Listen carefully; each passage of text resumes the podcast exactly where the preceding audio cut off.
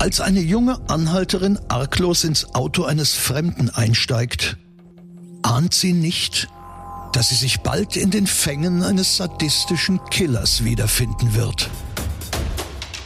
Nichts ist so unglaublich wie das wahre Leben. Hier ist Sachsens spannendster Podcast mit echten Kriminalfällen aus unserer Region. Nach Recherchen von True Crime Autor Henna Kotte. Aufgeschrieben und erzählt von Maximilian Reg. Hier ist Tod in Sachsen. Der Mordcast. Achtung, nicht geeignet für Kinder und Jugendliche unter 16 Jahren. Heute das gefesselte Mädchen im Koffer. Es ist eine nasskalte Märznacht. Auf einer Landstraße südlich der Stadt Riesa irrt eine junge Frau umher.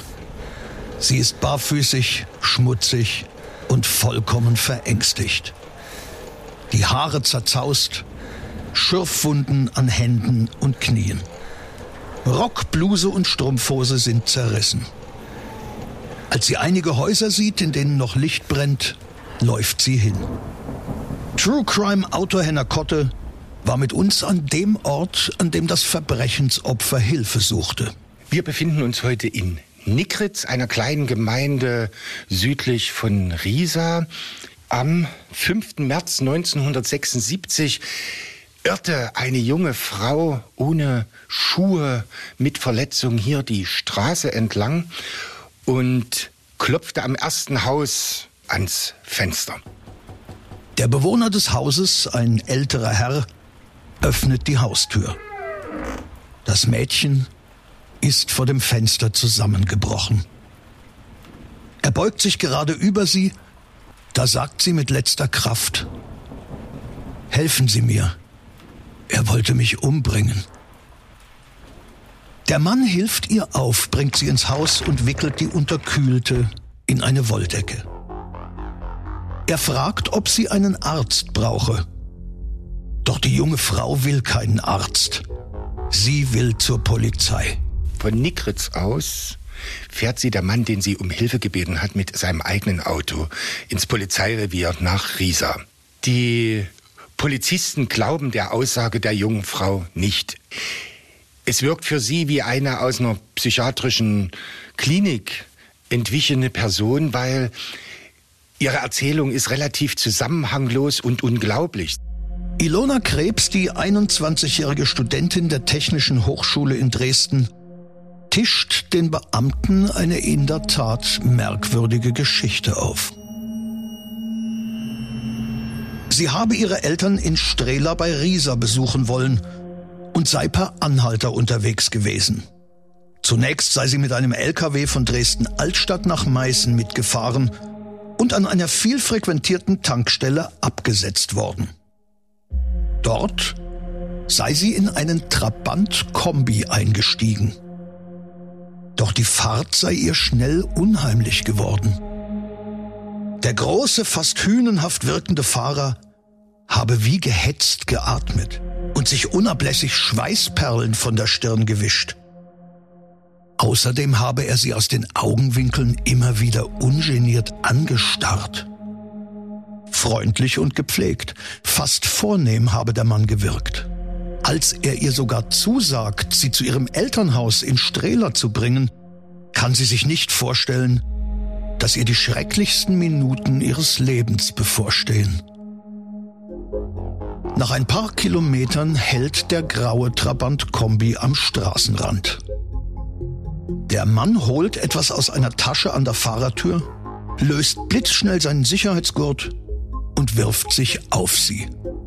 Gegen den überlegenen Angreifer hat die zierliche Studentin keine Chance. Er drückt ihr einen Lappen mit einem Betäubungsmittel ins Gesicht. Nach wenigen Atemzügen ist sie bewusstlos. Als sie wieder zu sich kommt, ist sie an Händen und Füßen gefesselt und mit Klebeband geknebelt. Ihr ist sofort klar, wo sie sich befindet, sagt Henna Kotte.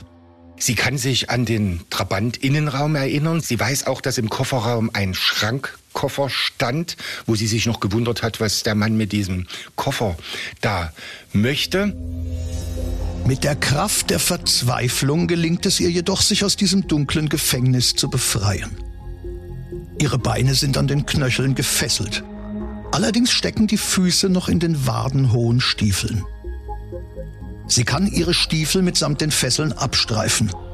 Panisch zerrt sie auch an ihren Handfesseln, bis diese endlich zerreißen. Dann drückt sie den Deckel des Schrankkoffers auf. Der Entführer bemerkt ihre Versuche aus dem Koffer zu entkommen. Er greift nach hinten, um den Deckel wieder zuzudrücken und bedroht sie mit dem Tode. Doch mit der anderen Hand muss er das Lenkrad festhalten. Durch den halb geöffneten Kofferdeckel nimmt die Studentin andere Fahrzeuge und Straßenbeleuchtung wahr. Noch hat es der Täter nicht geschafft, sie in eine einsame Gegend zu verschleppen. Sie windet sich aus der Kiste und als der Trabant-Kombi abbremst, vermutlich um einem anderen Fahrzeug die Vorfahrt zu gewähren, presst sie sich mit aller Kraft gegen die Kofferraumklappe, die sich tatsächlich öffnet. Das rettet ihr vermutlich das Leben.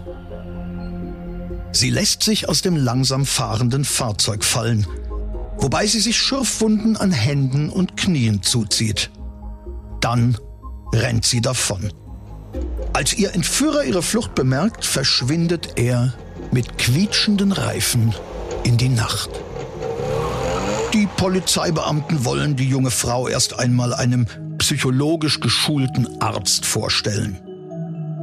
Doch dann entdecken sie Spuren des Klebebands im Gesicht von Ilona Krebs und weitere eindeutige Indizien, sagt Henner Kotte. Die Polizei glaubt dieser Geschichte nicht. Allerdings sind die Strangmarken an ihren Handgelenken so deutlich, dass sie die Geschichte zu bestätigen scheinen. Und die Polizei leitet jetzt eine Großfahndung nach diesem Trabant und diesem Mann ein, dem Fahrer. Und ihre Beschreibung ist sehr detailgenau. Also der Mann könnte daraufhin erkannt werden. Allerdings in der nächtlichen Fahndung wird er nicht gefunden. Die gesamte Ermittlungsarbeit konzentriert sich jetzt auf das Fahrzeug, das zur Tat verwendet wurde. In der Zulassungsstelle findet man hunderte von grauen Trabant-Kombis, wo man bereits Adressen und Halter herausschreibt, sodass sie am nächsten Tag kontrolliert werden können. Die Kontrolle der Trabis ist gar nicht notwendig, weil sich am nächsten Tag Horst Jochen Schenke bei der Polizei meldet. Horst Jochen Schenke ist ein honoriger Mann. Er kommt im Anzug mit Kavalierstüchlein in der Jacketttasche. Er spricht sehr gewählt, also ist rhetorisch begabt. Er ist ja auch Dozent an der Sektion Wasserwirtschaft der TU Dresden. Er habe eine Anhalterin mitgenommen. Sie habe ihm Liebesdienste für 50 Mark angeboten und daraufhin habe er sie aus dem Trabi geschmissen. Der knapp 40-Jährige gibt sich sehr entrüstet, dass er als Hochschullehrer solche unmoralischen Angebote natürlich überhaupt nicht wahrnehmen kann und nicht wahrnehmen will, weil sie seinen Ruf schädigen können. Offensichtlich ist, dass die von Ilona Krebs gegebene Personenbeschreibung eindeutig mit Schenke übereinstimmt.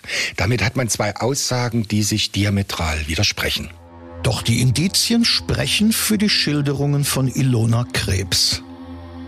Als der Dozent nach seiner Anzeige schon wieder gehen will, wird er von den Volkspolizisten unter Vorwänden aufgehalten und weiter befragt, um eine heimliche Gegenüberstellung mit der Studentin zu organisieren, sagt Henner Kotte.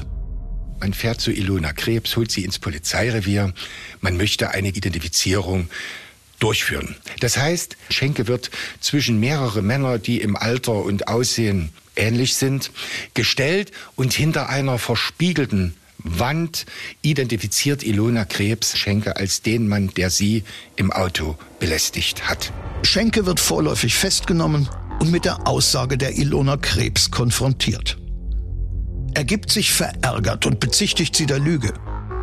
Doch als er erfährt, dass die Polizei nun sein Auto und seine Wohnung durchsuchen wird, merkt er, dass er damit nicht mehr durchkommt. Jetzt gibt er zu, dass er die junge Frau tatsächlich entführt hat. Doch er stellt alles als spontane Tat dar.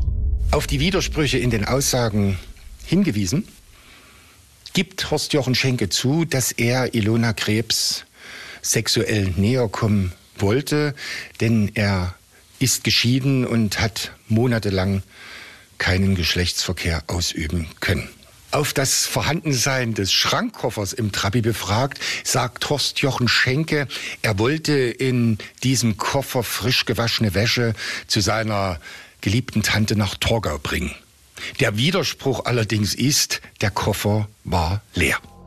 Den zur Betäubung benutzten Äther will Schenke angeblich als Scheibenreiniger dabei gehabt haben. Auch für das mitgeführte Klebeband und die Fesselschnüre bringt er Ausreden vor. Doch die Polizei hat jetzt bereits ein anderes Bild von ihm. Er ist offenbar ein hochintelligenter Täter, der gut vorbereitet auf der Suche nach einem Opfer war. Und das vermutlich nicht zum ersten Mal. Die Hausdurchsuchung bringt weitere Indizien hervor, die für einen raffinierten Serientäter sprechen. Weißhenner Kotte. Man findet in dem Haus ein sehr penibel geführtes Fahrtenbuch. Und dort sind auch die Stops an Tankstellen verzeichnet, unter anderem am 9. November 1973 in Freien Hufen. Und das stimmt mit der Vermisstmeldung einer jungen Frau aus Potsdam überein, so dass anzunehmen ist, dass er mit diesem Fall der verschwundenen Studentin etwas zu tun haben könnte. Die 22-jährige vermisste Studentin wurde letztmalig am Autobahnzubringer der Hansastraße in Dresden Nord gesehen. Ich kann mich daran erinnern, meine Oma wohnte im Dresdner Norden. Wir sind die fast jedes Wochenende lang gefahren und jedes Mal, wenn wir in die Hansastraße eingebogen sind, erzählte uns unsere Mutter immer wieder dasselbe und passt auf und ich warne euch, steigt nicht in fremde Autos. Mit den neuen Beweismitteln konfrontiert, bekennt Schenke die Wahrheit. Und da leugnet Horst-Jochen Schenke zunächst, aber man kann ja nachweisen, dass er an diesem Tag in Freien Hufen getankt hat. Und nach wenigen Minuten gesteht Schenke die Tat. Er hat die Frau im Wald vergewaltigt, hat dann die Leiche in seinen Trabant gelegt und ist mit ihr ins eigene Haus gefahren. Die Kinder schliefen. Er hat sie im Korridor auf den Boden gelegt und zerteilt. Und noch in derselben Nacht hat er sämtliche Öfen in seinem Haus angeworfen und hat dort die Leichenteile verbrannt. Als seine Kinder am Morgen in die Schule gehen, spielt er den liebenden Familienvater. Er schmiert ihnen die Brote, die Kinder verlassen das Haus und er setzt sein grausiges Werk fort, indem er den Oberkörper, den Rumpf der jungen Frau zerteilt und ebenfalls in den Ofen schiebt. Und die kriminaltechnischen Untersuchungen im Haus von Horst Jochen Schenke beweisen, dass in allen Öfen menschliche Fettablagerungen zu finden sind, dass man im Korridor Blutspuren findet, so dass diese Aussage der Wahrheit entsprechen muss. Horst Jochen Schenke ist der Mörder der in Dresden verschwundenen 22-jährigen Ramona Stolze. Hätte sich die Studentin Ilona Krebs nicht aus dem Schrankkoffer befreit, wäre sie höchstwahrscheinlich ebenfalls getötet worden. Bei den weiteren Ermittlungen kommen Schenkes düsterste Geheimnisse ans Tageslicht. Der äußerlich so seriös wirkende Dozent hegt abgründige Sexualfantasien und hat wenig Hemmung, sie in die Tat umzusetzen.